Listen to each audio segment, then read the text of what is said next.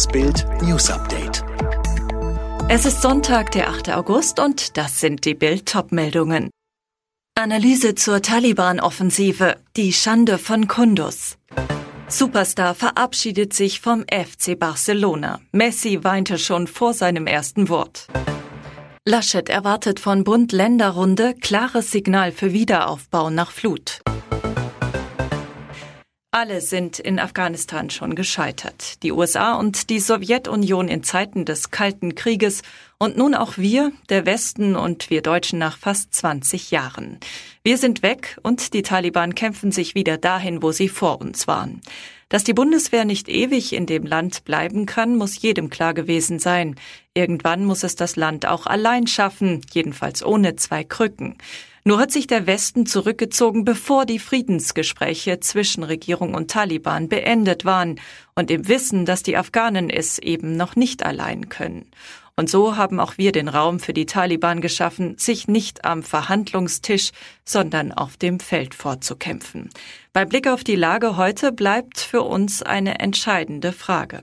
Wofür sind 59 deutsche Soldaten in knapp 20 Jahren in Afghanistan getötet worden? 25 davon in Kundus.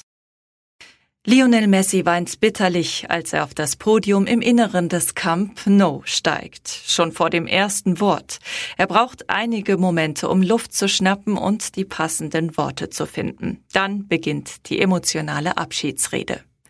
Es ist unheimlich schwer für mich. Ich war mein ganzes Leben hier. Ich bin nicht bereit dafür. Es ist der Club, den ich liebe. Ich und meine Familie dachten, dass wir hier zu Hause bleiben. Das ist alles, was wir wollten. Das ist unsere Heimat hier. Heute muss ich tatsächlich auf Wiedersehen sagen nach all diesen Jahren. Ich wäre gerne mit einem vollen Stadion mit Fans gegangen.